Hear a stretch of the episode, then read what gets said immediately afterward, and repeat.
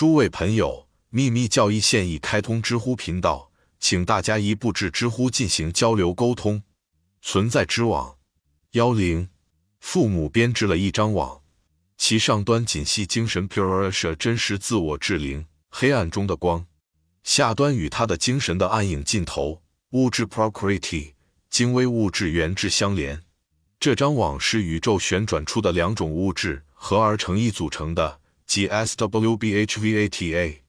A 在 Mandakya Mandaka 奥义书中这样写道：当蜘蛛抛出并收回它的网时，当草木冒出地面时，宇宙也源自那个不朽而产生。I 幺七梵天作为未知的黑暗的胚芽，是所有演变和发展的物质原料，就像来自蜘蛛的网、来自水的泡沫等。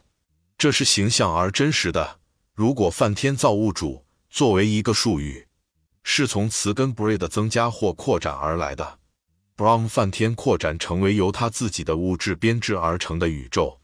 歌德优美地表达了同样的想法。他说：“因此我穿梭在轰鸣的时间织布机上，为神编织衣服，由此你能得见他在身边。”幺幺，当伙夫的呼吸在其上时，他往扩展。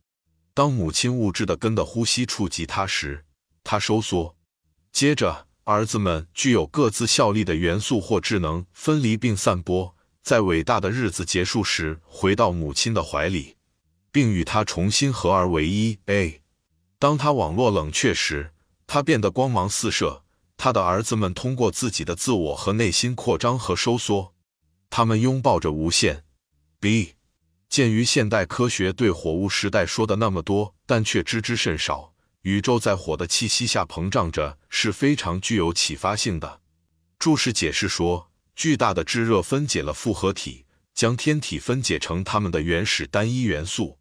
一旦通过进入中心源或热中心能量的吸引力和映像范围而分解成它的原始成分，它们中许多都在空间中来回移动。一个主体。无论是活着的还是死去的，都将被气化并保持在母亲的怀里，直到宇宙的生机 Farhat 聚集了一些宇宙物质团星云，将通过给它一个推动，使它重新运转，酝酿所需的温度，然后离开，让它自己继续新的成长。网的扩张和收缩及世界的原料或原子，这里表达的是脉动活动。因为它是无限的、无穷无际的海洋，有规律的收缩和扩张。我们可以称之为由 SWBHVAT 散发出的物质的本体，它引发了原子的整体振动。但它也暗示了一些其他的事情。这表明古人已经了解那些至今困惑着许多科学家，尤其是天文学家的难题：物质或世界物质第一次点燃的原因。通过冷却收缩产生热量的悖论和其他类似的宇宙谜团，因为它明确指出了古人对这种现象的认识。